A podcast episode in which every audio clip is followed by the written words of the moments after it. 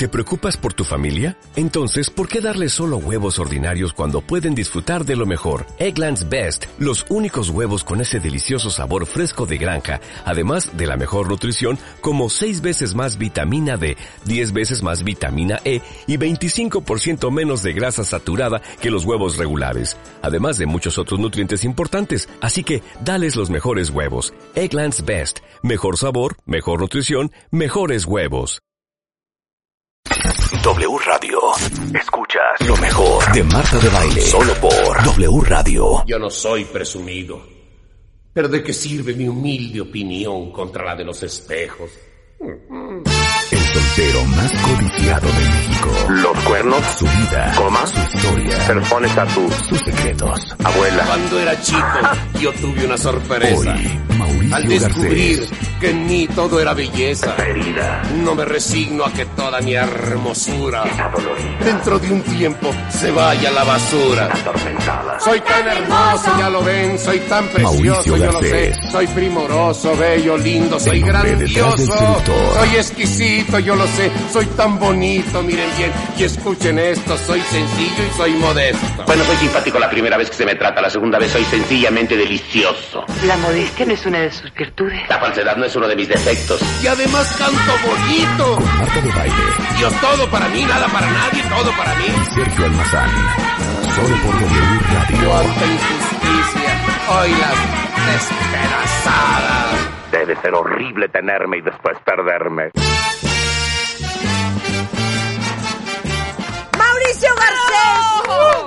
Donde quiera que estés. Hoy te hacemos un homenaje. Un en homenaje, cómo no. Sergio Almazán, periodista y escritor, autor del libro Acuérdate María. Yo ya te bauticé como conocedor historiador de la cultura pop mexicana. Pues de la más o cultura menos, popular. popular, la más claro. popular, sí. Sergio está de regreso porque la última vez que estuvo aquí, que estuvimos hablando de la vida de... em, De los María. amores de Iba a María. decir Angélica María, de María Félix, dijimos, oye, ¿y qué onda con Mauricio Garcés? Y Sergio Cuentaviente se deja ir como gorda en tobogán a contarnos la vida y obra de, de Mauricio Garcés. Ahora, nada más te tengo que decir una cosa, les acabamos de preguntar en redes sociales, que vayan a preguntarle a sus mamases y a sus abuelas si realmente... En esa época morían por Mauricio Garcés o era nada más un rollo que se inventaron en el cine. Pero no solamente las mamás y las abuelas, también los tíos, los papás, los abuelos, los primos. Mira. Es que era un ícono del, del nuevo... Ya me cansé de esta vida que Mira. llevo ver, haciendo trizas al sexo opuesto. Regia dice, fue mi amor platónico cuando era niña en sus películas Bueno. y eran mis favoritas. Me muero, es mi gran crush de la vida, dice ¿Te Gaby. cae? A mis abuelitas les gustaba, a mi mamá ya no le tocó ese galán. Este, otros dice, claro, mi abuelita moría por Mauricio Garcés. Sí, es que sí, sí morían. A ver, estamos listas para escuchar, maestro. Ok. Ok, ¿quién era Mauricio Garcés? Bueno, Mauricio Garcés eh, es un descendiente de libaneses. Hay que recordar que a inicios del siglo XX, en esta eh, pugna que se da entre otomíes y, y turcos con Francia, emigran muchísimos. Y eh, el gobierno de Álvaro Obregón re- va a recibir a, a muchos migrantes. Y una enorme, que en realidad no era tanta, pero la ciudad era tan pequeña que se veían muchos eh, libaneses vienen a México. Ok. Ok. Eh, y básicamente se quedan en Veracruz. Por eso es que vemos en, en Veracruz morenos con ojos verdes, ¿no? Gracias a esta migración ibanesa. Y se van al norte. Porque la única condición es que no llegaran al centro, ¿no? Porque la ciudad estaba apenas reconstruyéndose después de la Revolución Mexicana. Claro.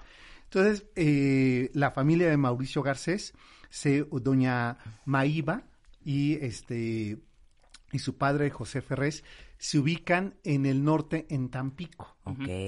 Y a ver, siempre nuestra relación de los libaneses, ¿a qué se dedican?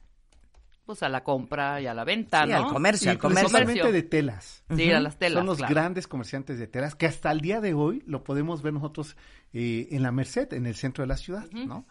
Y bueno, pues llega la familia de eh, Mauricio Garcés, por allí de 1920 a- al norte.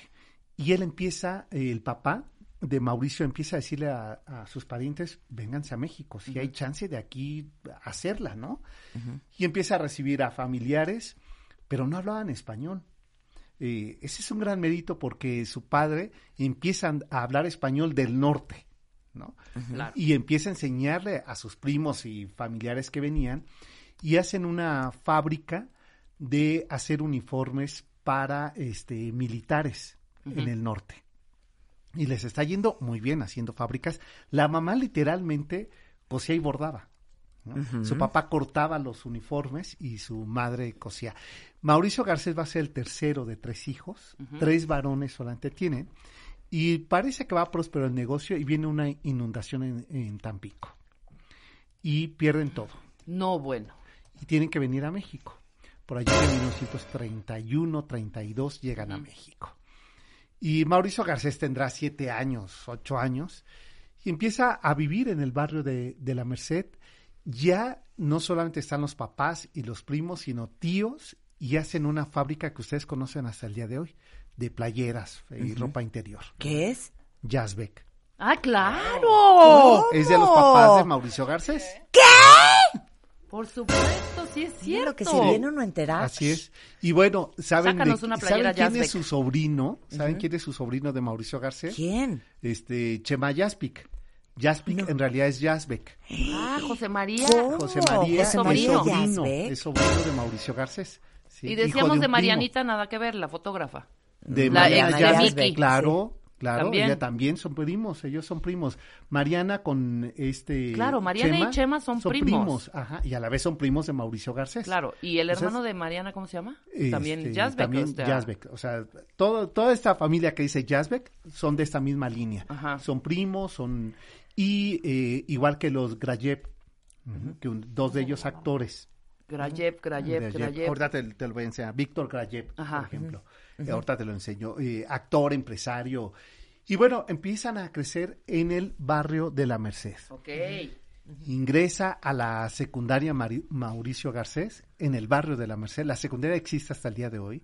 Yo que soy muy fetichista, les invito a tu público que vayan a visitar la secundaria porque es la primera secundaria de la Ciudad de México, Ah, bien. que está en la calle de Regina, en el centro de la ciudad. ¿Quién estudiaba? ¿Quién era su compañero de clases?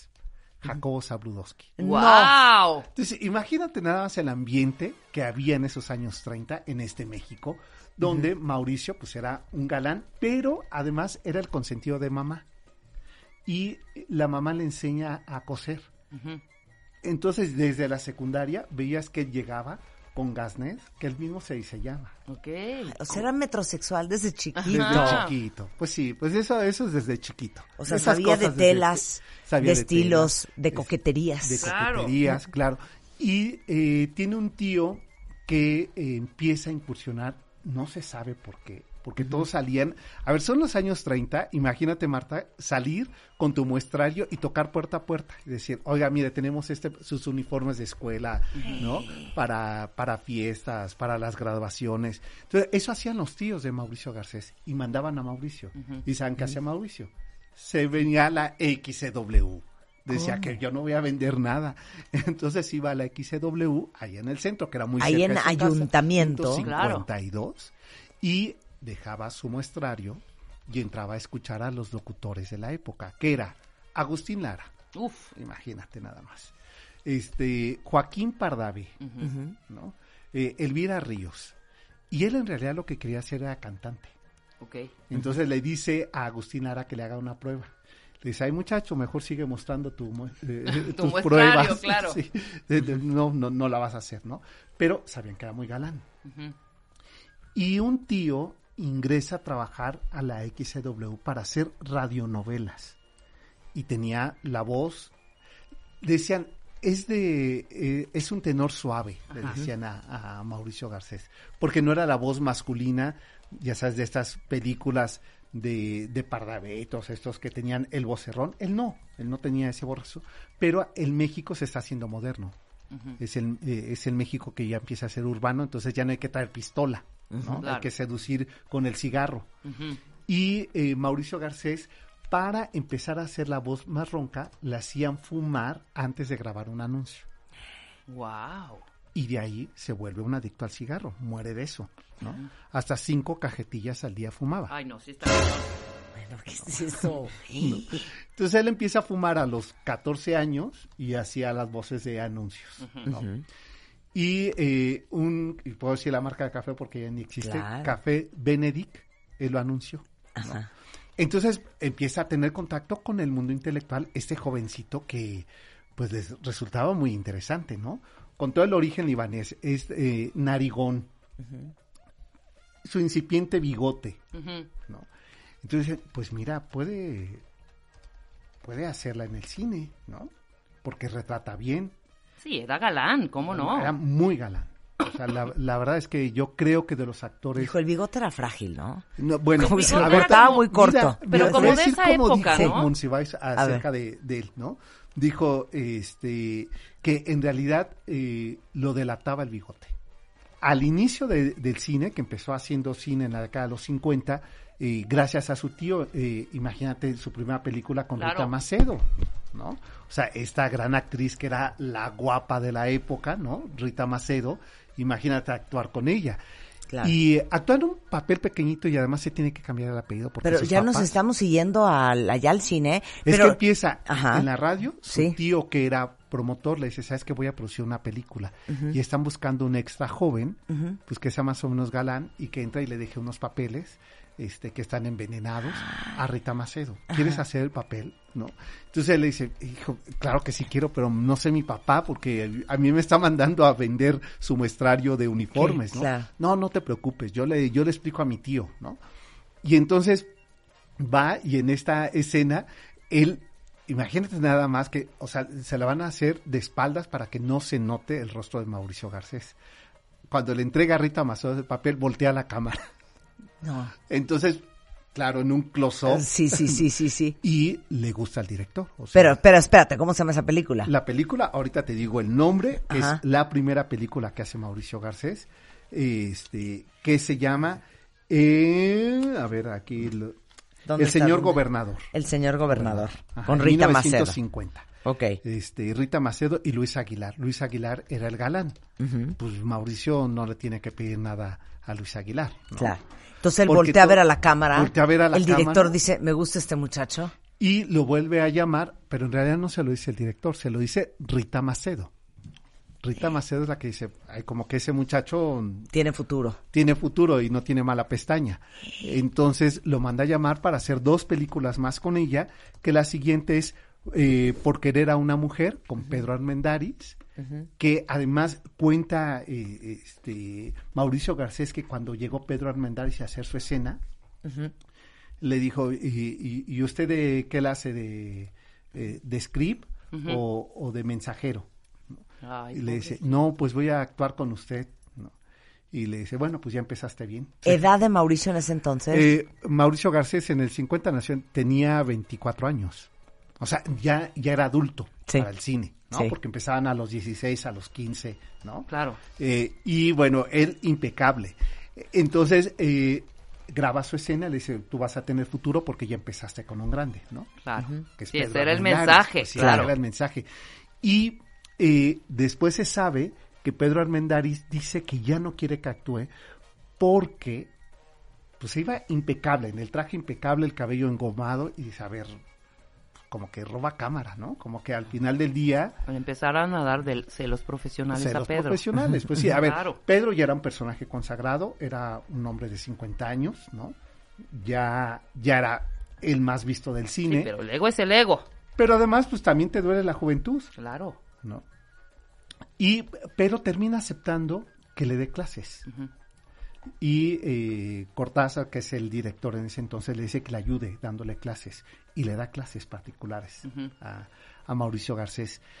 Y Mauricio Garcés lo que descubre, que yo creo, no sé si ustedes estén de acuerdo, eh, Marta y Rebeca, en que el éxito de Mauricio Garcés no es exactamente que fuera el gran actor, sino que es de los personajes que se sabe reír de sí mismo, Claro. Que no se toma en serio. Y el éxito para no fracasar en la vida es no te tomes en serio. Te tomas en serio y ya te va fatal, ¿no? Claro. Y Mauricio nunca se tomó en serio, aunque en el fondo mm, era poco autocrítico. No soportaba la crítica. ¿no?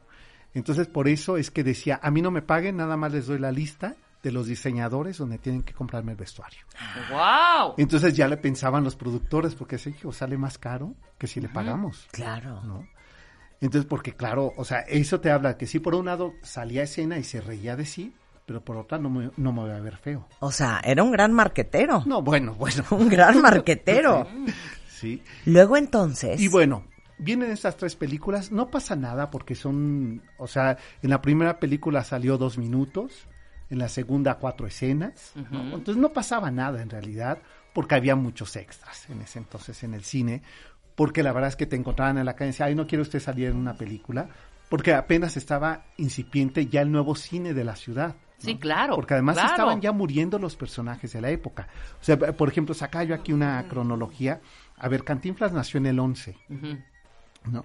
Eh, Pardavé en 1900. Sí, no, ya está, ya era Ya- la, vie- la vieja guardia, ya O sea, se ya iba, cuando- iba de salida. Claro, cuando empieza Mauricio Garcés en el cine, tres años después, en el 53, muere Joaquín Pardavé. ¿no? Este, Tintán iba en la mitad de su carrera. Claro. Cantinflas ya también estaba a la mitad de su carrera. Entonces no había estos, eh, este, cuando todavía sí conoce y de hecho eh, pretendían trabajar juntos, Pedro Infante, ¿no? Este, muere muy, muy joven Pedro. eh, Pedro. Entonces, ya como que había una nueva generación y además eh, hay que considerar algo. Empieza a desaparecer el cine rural en México. Sí, ya Hay no tanto el- caballo, tan cha- tanta ranchería, tanto Ya charro. no, ya no trenzas. más urbano. Tanto, ta- tanta terracería. Sí. Exacto, y no solamente eso. eh, el cine ya no hay que hacer melodramas. Claro. Porque ha terminado la Revolución Mexicana. Ya no era más comedia. Y hay que hacer comedia, hay que hacer reír al pueblo. Y eso se lo debemos, ¿saben a quién? A Miguel Alemán. Miguel eh, Alemán Velasco impulsa el cine cómico, el cine ligero, como le llamaron, y el gran maestro del cine ligero va a ser Mauricio Garcés. Era la época, claro, de Mauri, que eran súper amigos. Mauricio Garcés, Rafa Banquels, Rafa Banquels, bueno, Rafa Banquels. el esposo era- de Lucy Gallardo, ¿cómo se llamaba? Que, uy, no, Bueno, es- ahorita me voy a acordar, Ajá. pero ¿qué hace Rafa Banquels? Rafa Banquels le, eh, bueno, le encarga porque dirigía radionovelas eh, Banquels y le dice, yo quiero hacer una obra de teatro, le dice Mauricio Garcés. Te encargo una obra de teatro y dice, híjole, es que estás como que te falta todavía carácter para estar en un escenario, ¿no? No es lo mismo en la cámara que eh, plantarte y convencer al, al público, ¿no? Pero déjame ver qué te consigo. Y hace su primera obra de teatro antes de hacer un estelar en cine. ok. Y ahí, Alo Alo se llama, eh, quien habla, eh, y tiene un éxito rotundo En teatro. en teatro. Rambal era el que... Rambal, eh, exacto. exacto. Enrique Rambal. Y muy amigo de Loco Valdés. De Loco Íntimo. Valdés. Bueno, se, se presentan. Yo estoy distraída porque Sí. estoy buscando el pedazo donde sale en El Señor Gobernador de 1951. Ajá. Ahí está, Mauricio Garcés. ahí está, ya lo encontraste, Oye, ¿verdad? o sea, perdón, Guapo. pero muy tipo Clark Gable, Pues era su Gregory gran Peck, inspiración. Claro.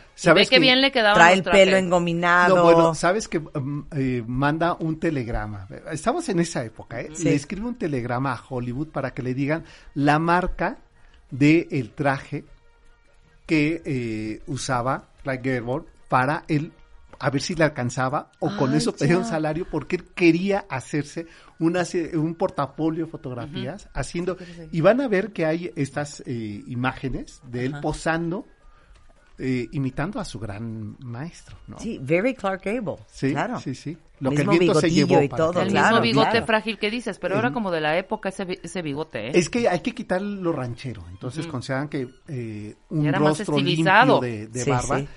No es muy masculino. Entonces hay que dejar ese Qué bigotito. joya. Qué joya. Que, eh, que además saben quién se burla de eso.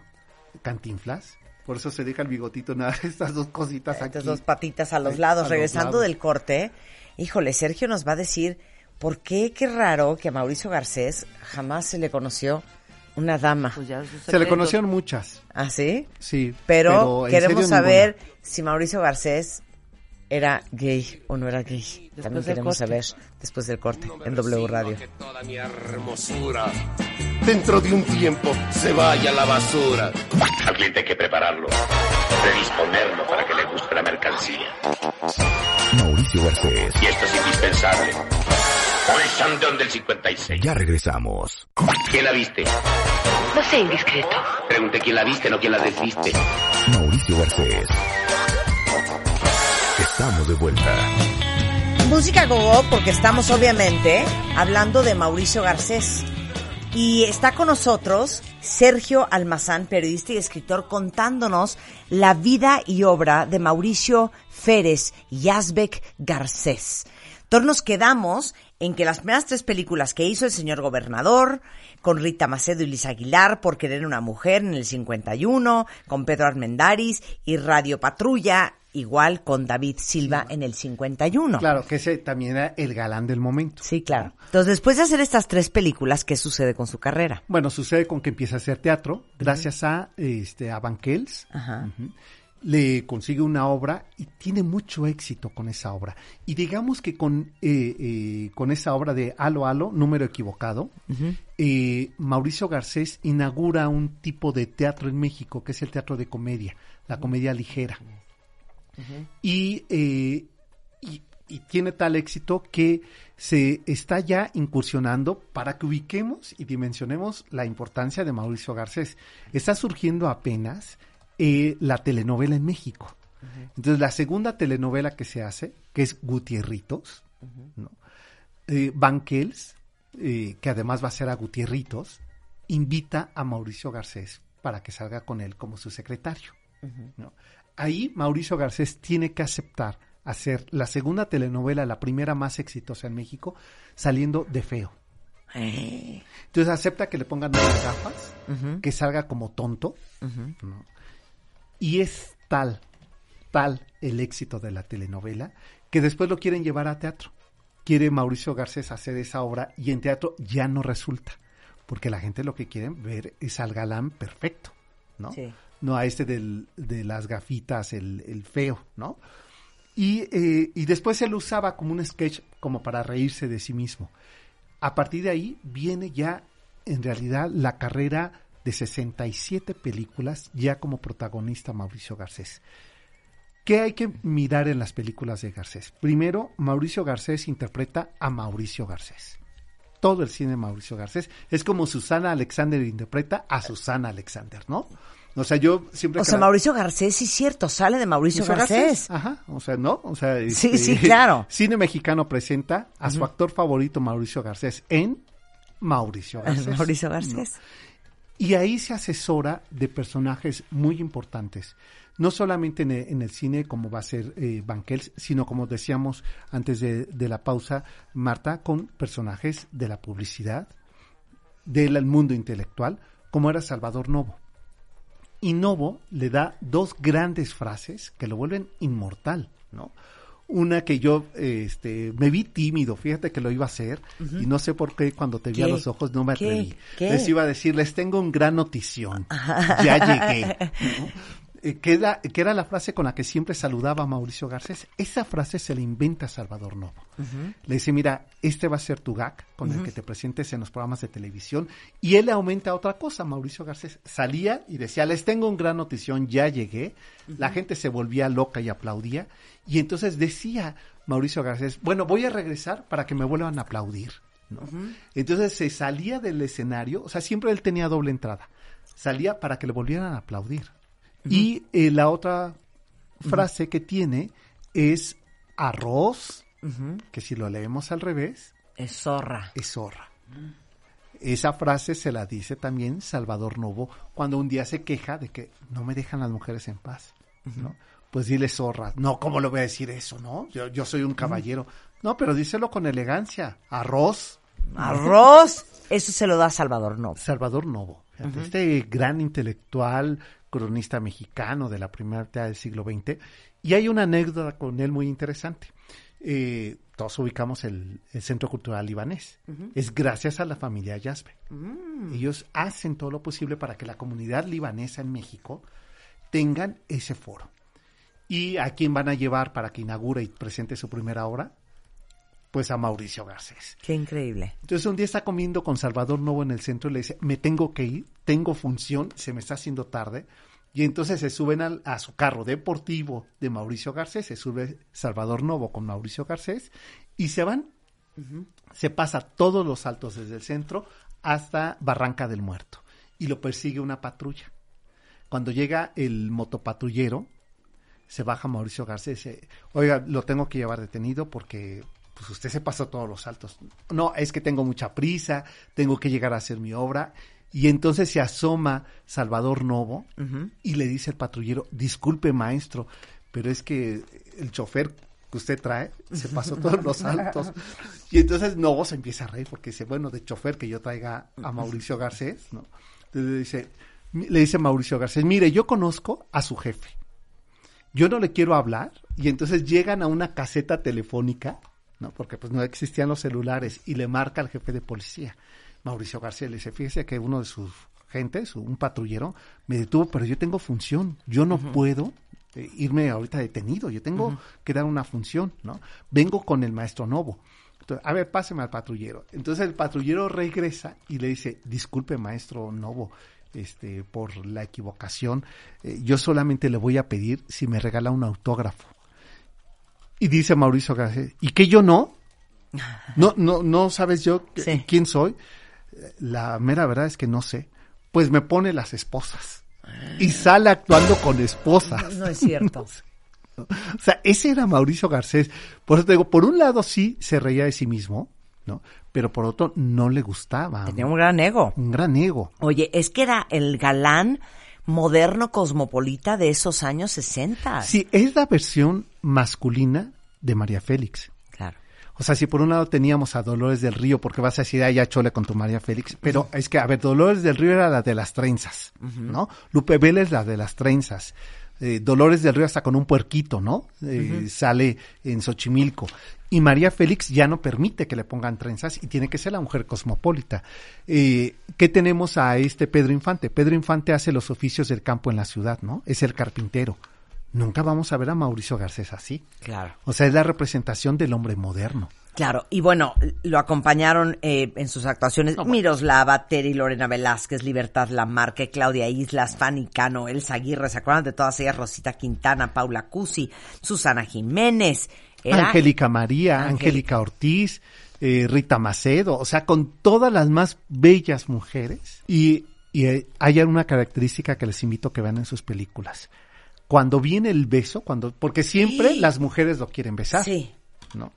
Cuando Corte. viene el beso, Corte, nunca vas a ver a Mauricio Garcés besando en la boca, él para la trompita, Ajá. ¿no? Pero nunca hay beso de lengua. nunca intercambia saliva con ninguna mujer. Y nunca lo ves besando. Y nunca lo ves besando. Ahora, la pregunta de los 64 millones de euros. Mauricio Garcés nunca se le conoció mujer. Muchas, todas estas. Todas. O sea, por ejemplo, en las memorias de Silvia En la vida Pinal, real, hijo. Ajá, en las eh, memorias de Silvia, Pinal. Silvia Pinal dice que le insistió que se casaran y que él, y que él le insistió a, a Silvia Pinal que se casaran. Y que Silvia dijo, no, pues si estoy con Enrique Guzmán, no puedo dejarlo, ¿no? Pero eso es mentira, eso no es, no es verdad. Te voy a contestar lo que me estás preguntando sobre la gaycidad de Mauricio, Mauricio Garcés. En una ocasión su madre, él vivía con su madre, vivió toda la vida con su madre. Toda, toda la vida. Pero un día a su madre la llevan hospitalizada y le dice, ¿sabes qué, mamá? Tengo que hacer una película.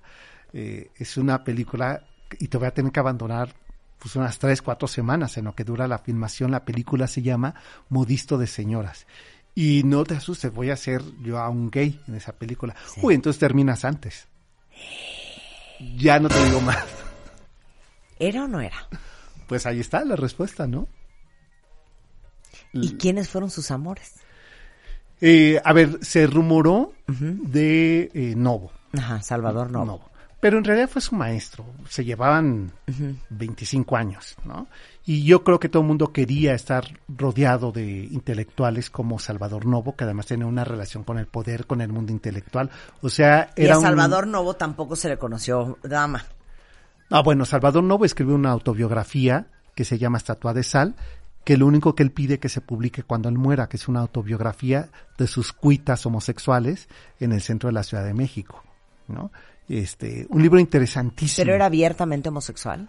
Eh, como diría Juan Gabriel, eh, este, no se pregunta lo obvio, ¿no? o sea, era muy obvio. No, que era- estamos viendo eh, fotos de Salvador Novo. Este, a ver, se maqui- de Novo, se Novo, maquillaba. Y era una señora. Era una señora. Ya esas fotos sí ya muy mayor, se maquillaba, usaba este peluquín, Anillos al estilo Pitamor, ¿no? O sea, Sí. o Frida Kahlo en todos Sí. los dedos. Y tenía un gran amigo también eh, gay que tenía, que les llamaban las doncelas, no las doncellas, ¿eh? las doncellas, porque tenía un, una leonera en las calles de Donceles, eh, Villaurrutia, el gran poeta Villaurrutia, y Novo, y se iban a la Alameda a ligarse militares, y se los llevaban ahí. Entonces, eso lo digo porque es, aparece en la estatua de sal, ¿eh? Este, ve, ve los anillos ahí, ¿no? Ahora, la colección de Slim, del Sumaya, tiene esos eh, anillos, ¿eh? El peluquín, los anillos, el gasné, y se dice que quien le inspira a Mauricio Garcés el gasné es Novo Ah. que era su amigo de época. Otro eh, gran amigo, no gay, eh, este, Antonio Badu, que además también era su paisano, era libanés. Pero eh, tuvo amistad también, por ejemplo, con Carlos Monsiváis. Pero Monsiváis en una ocasión le escribe un ensayo eh, que no le gusta, porque eh, Monsiváis eh, decía que su bigote lo delataba. ¿no? ¿Monsiváis era gay? Sí, Sí, ¿verdad? También. sí, sí. Sí, sí. Sí, entonces eh, no le gusta a Mauricio Garcés que lo delate de esa manera, ¿no? Claro. Pero además dice, eh, un, un galán que requiere como aval el, el bigote recortado. Dice, su guapura mueve todos los músculos. Entonces no le gustó eso a Mauricio Garcés, ¿no? Sí. Eh, porque además pues, lo estaba sacando del closet, pues. ¿no? Claro. Eh, y lo que se busca entonces es volverlo a rodear. Incluso hay una entrevista de Ricardo Rocha, de las últimas que le hace ya muy enfermo, con enfisema pulmonar a, a Mauricio Garcés. Y este y al final le lleva tres mujeres, ¿no? Este, con tres decanes con las que se despide. Dice, ay, claro que así regreso a este programa, no sé qué.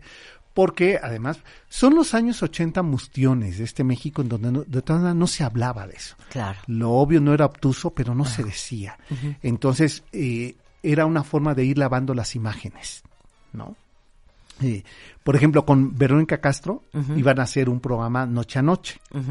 Porque él tuvo su programa, ¿no? Ah, no, bueno. La hora de Mauricio La Garcés. hora de Mau- que era divertidísimo. Además, todos los grandes eh, artistas de la época, José José, Marco Antonio Muñiz, que era su gran amigo, grandes amigos, Víctor Iturbe el Pirulí, eh, este... El Loco Valdés. Bueno, el Loco Valdés fue, fue su, Brother. su brother, brother, brother, ¿no?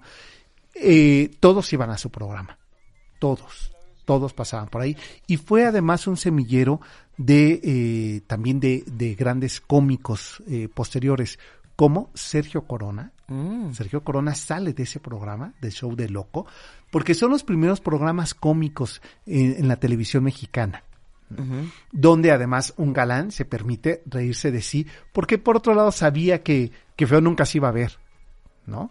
Y que más vale bello que tonto, Claro. ¿no? Entonces, esas cosas creo que le sirven mucho a Mauricio Garcés y nos sirven mucho el día de hoy para entender la aportación sobre bajarle la libido machista al cine mexicano. Con Mauricio Garcés cambiamos el chip de, del que tiene que traer la pistola y el sombrero y el caballo, Claro. ¿no? que es el hombre que puede ser galán. Eh, y había otro compañero eh, de Cuitas, que ese sí abiertamente gay, este Pepe Galvez. A ver, enséñame a Pepe Galvez. También un galán, ¿eh? Eh, galán, Mira, galán. dice Mauricio Garcés fue galán de Anel. No creo que haya sido gay. A A ver, ver, aclara. No fue galán, fueron grandes eh, amigos, Amigos. grandes amigos, grandes. Y además Mauricio Garcés sí le ayuda mucho a Anel en el periodo más crítico con José José. O sea, José José está en la cumbre, ¿eh? o sea, ha ganado el OTI eh, gracias a esta canción de Cantoral El Triste, ¿no? Pero acuérdense que es el periodo donde empiezan las adicciones más fuertes de José José. Y quien en realidad incluso le ayudó pagando los colegios fue Mauricio Garcés. O sea, era gran amigo. Sí, Anel decía que, que habían sido galanes, pero, Pero no. no. Pero ¿sabes Pues qué? yo creo que- Pero no. Exacto. sí, Pero no. Sí, pero Eh, no. Mauricio Garcés se muere antes que su mamá. No, no, no. No, su mamá Sí. muere 15 años antes. Ok. Sí. Y siempre vivió con ella. Siempre vivieron juntos, sí. Sus otros dos hermanos no. Uno de sus hermanos fue su manager, por mucho tiempo. Entonces le ayudó a cuidar mucho la carrera a Mauricio, porque Mauricio tenía tres pasiones. Los caballos, era un jugador empedernido, le encantaba apostar, ¿no? Y el tango. Y el tango. Y, y dicen que hacía grandes tangos. ¿eh? ¿No era amigocho de María Félix? No, Me no parece se llevaron. que naturalmente tendrían- deberían de haber sido No, pero, amigos. pero al mismo tiempo se repelían. Sí, claro. Exacto. Y él siempre vivió en una casa en el Pedregal. Sí, con su madre. O sea, a ver, después esta familia se convierte en una familia muy importante a nivel de productores textiles, ¿no? Muy respetada. Hasta el día de hoy, decíamos al inicio del programa, la marca eh, de, esta, de esta ropa eh, sigue siendo de los descendientes de la familia de los padres de, de Mauricio Garcés.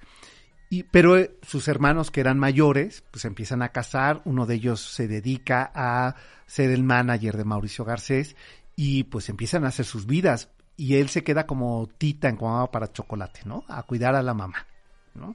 Siguen insistiendo, ¿eh? Alfie dice, a ver, los dos grandes amores de Mauricio Barce- Garcés eran Silvia Pinal y Ariadne Weller. Exacto, sí, pues sí. Eh, y bueno, y también dicen de no- Anel. no se consumó el amor. No se consumaron, a ver, eh, y lo hemos dicho, el caso de Anel como el de Silvia Pinal, aquí mismo lo hemos dicho, sí, fueron los grandes amores de, de Silvia. Pero había también esta relación filial con su madre. Claro. Mira, aquí cuida. Gilu te manda un chisme. A ver, Mi padrino era amigo de un pariente de Mauricio Garcés y le pregunto si era o no cierto el rumor de que era homosexual. Le contestó que sí, que muy pocos lo sabían, el resto simplemente lo sospechaban, pero que sí. exacto. A ver, el, el rumor todo el mundo Sí, lo decía, sí, sí, ¿no? sí, sí. Con certeza, pocos quienes, eh, Claro. quienes lo vieron, ¿no? Y eh, él, eh, Mauricio Garcés, cuando empieza, empieza a ganar mucho dinero en el cine, pero también empieza a ganar con su cuadra de caballos, ¿no? Entonces compra una casa en el Pedregal, lleva la casa, eh, lleva a su madre a la casa del Pedregal. Esa casa después la tiene que vender cuando tiene que ser, eh, eh, que es operado porque tiene efisema pulmonar. Y problemas en las cuerdas vocales. ¿no? Exacto, sí que empieza por eso, por tener Sí. problemas en cuerdas vocales y cuando Sí, está sí, en sí. esos procesos. Estamos hablando en los 80.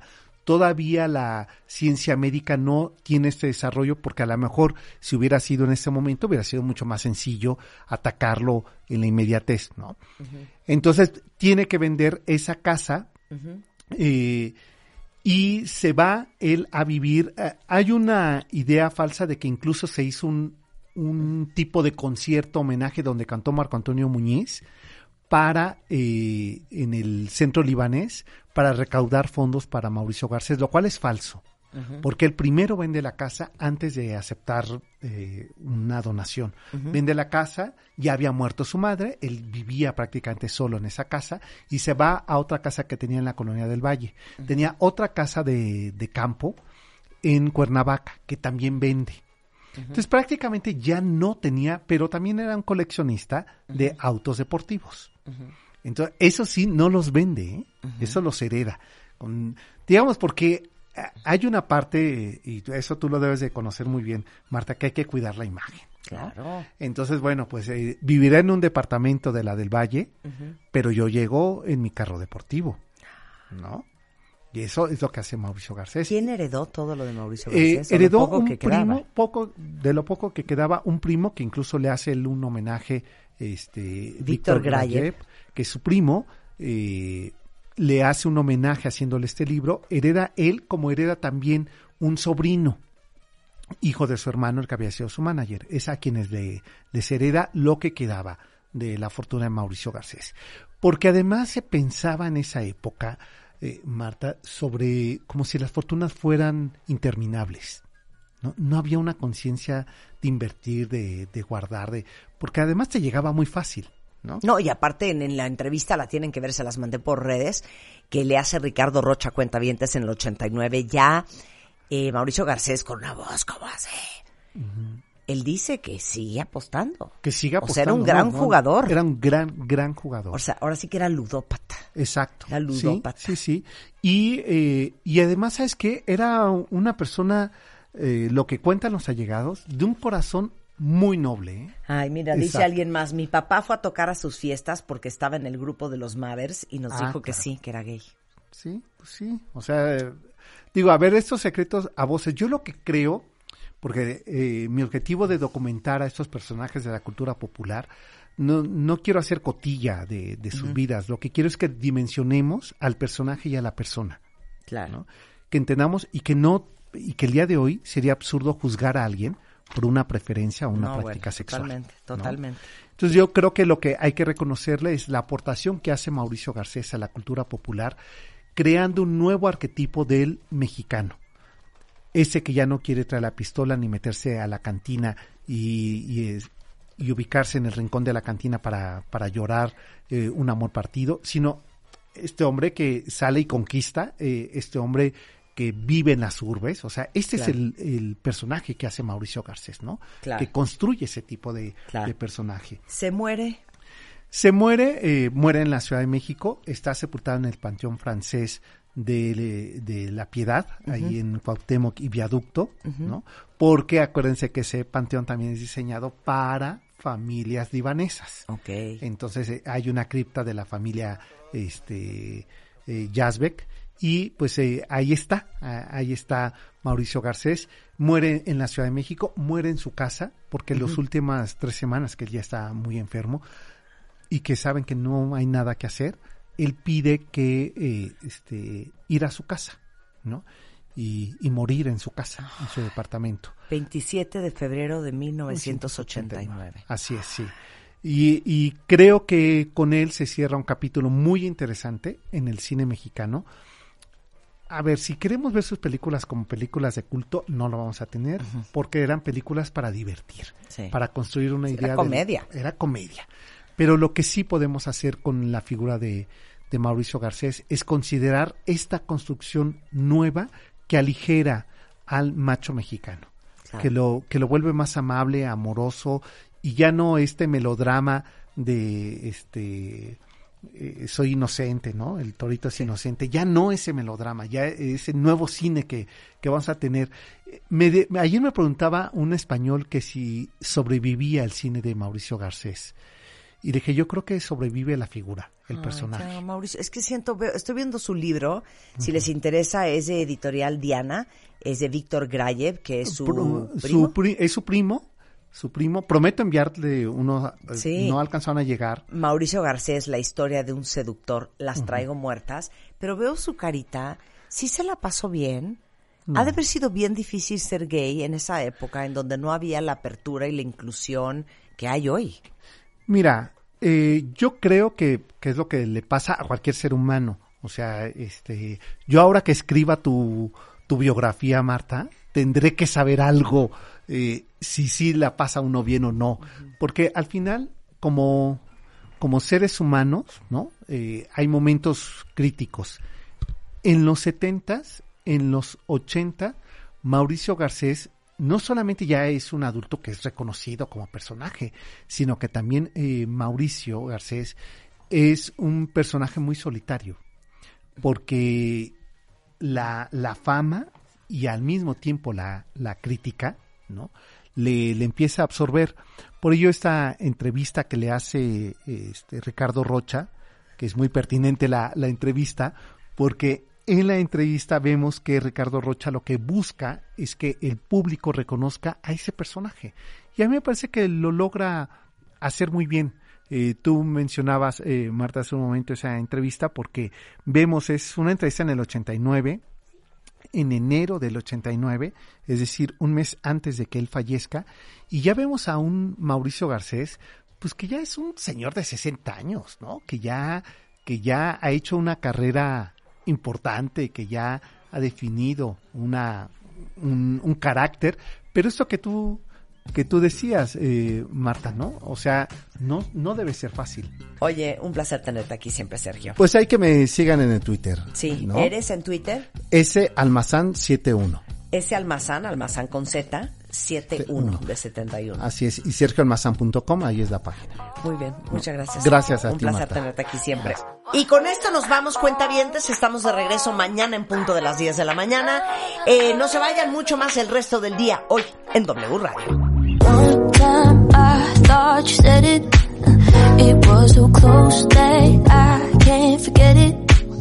We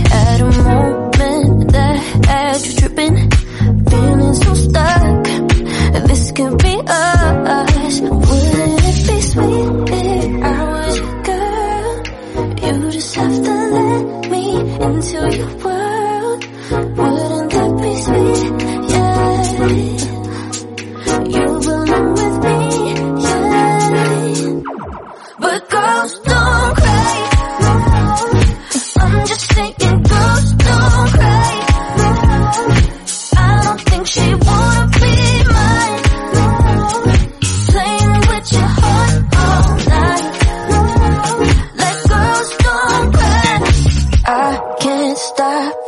with me?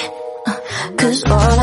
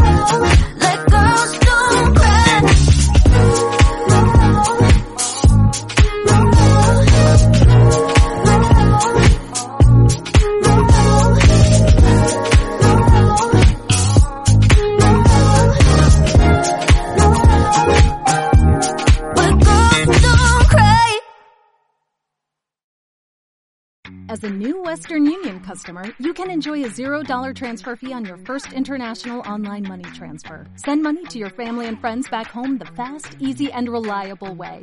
Visit westernunion.com or download our app today to get started, and your first transfer fee is on us. FX gains apply, not available for credit cards and transfers to Cuba. Services offered by Western Union Financial Services Inc. and MLS 906983 or Western Union International Services LLC and MLS 906985.